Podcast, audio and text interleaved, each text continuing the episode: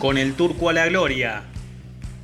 Hace 20 años, un primero de julio de 2001, Estudiantes lograba el ascenso al Argentino A tras derrotar en la promoción a Belgrano de Santa Rosa La Pampa.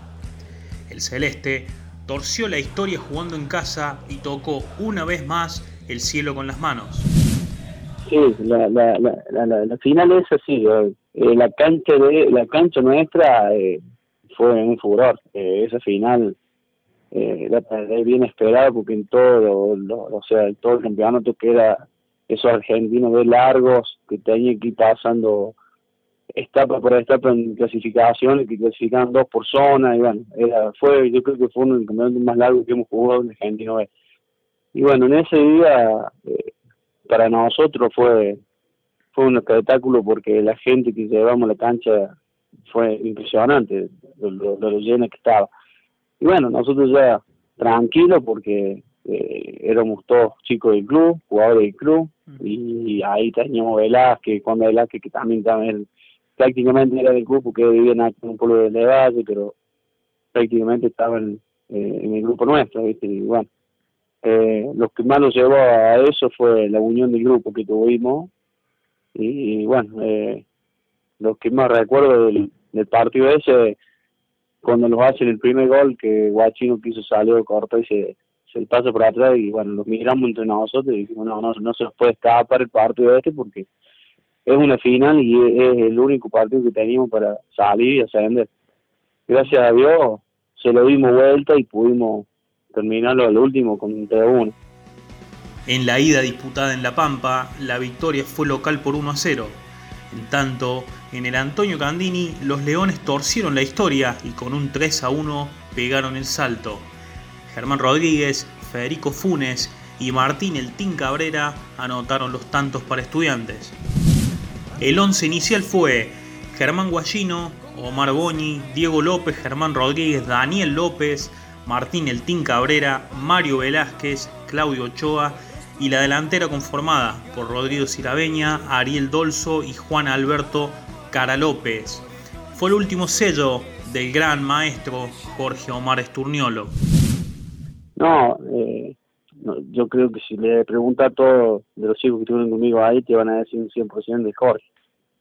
Con, junto con Jorge Bernardi, que también hizo un trabajo bárbaro con nosotros, y a Valle y el profe, que lo estuvo bien físicamente. Esturniolo fue una de, las de las claves del ascenso, porque él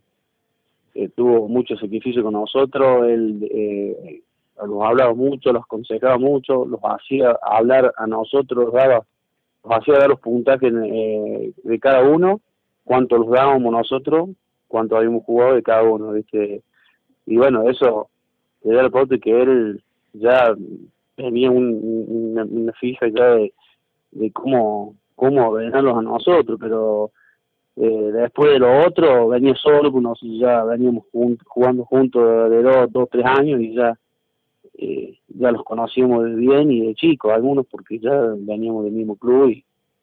pero le doy el 100% a, a, Jorge. Estudiantes inició el sueño integrando la zona B de la subregión centro, junto a Central Córdoba de la Bulalle, Toro Club de Coronel Moldes y Huracán de Barrio La France.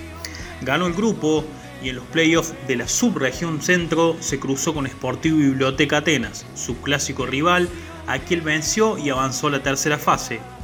En la otra instancia del viejo Argentino B, le tocó competir en la zona 6 y la ganó superando a Estudiantes de San Luis, Central Córdobes, Laulalle y Bella Vista de Córdoba. Las fases siguieron y el Celeste no paró, en la cuarta etapa terminó en el podio de la zona B, superando a Pacífico de General Alvear y a los dos equipos de San Luis, Estudiantes y Juventud Unida Universitario respectivamente. La fase final le fue esquiva en el primer puesto, aunque en el segundo lugar, conseguido en la zona A, detrás de Juventud Unida Universitario de San Luis, que ascendió de manera directa, le permitió jugar esa famosa reválida ante el Club General Belgrano de Santa Rosa, Omar Pepe Boñi se metió en el corazón del hincha celeste. Hasta el día de hoy, eh, gente que ha estado en esa, esa época me, me, abraza, me, me, manda saludos eh, y yo lo tengo agradecido de siempre a esa gente porque sabe lo, lo, que yo los aprecio a ellos también porque lo han sabido por todos lados, saben, sabemos lo que han sufrido ellos, hasta dónde lo han ido a ver, eh, eh, uno, uno, se olvida de los hinchas cuando van viajes lejos, que por ahí tiempo pueden volver, que se les rompe el colectivo y ellos van y, van a ver, y bueno, eso, gracias a Dios, yo con los hinchas de antes nunca tuve problemas y siempre me agradecieron de, haber jugado estudiantes que siempre camiseta del club. Fue una producción de Altoque Deportes.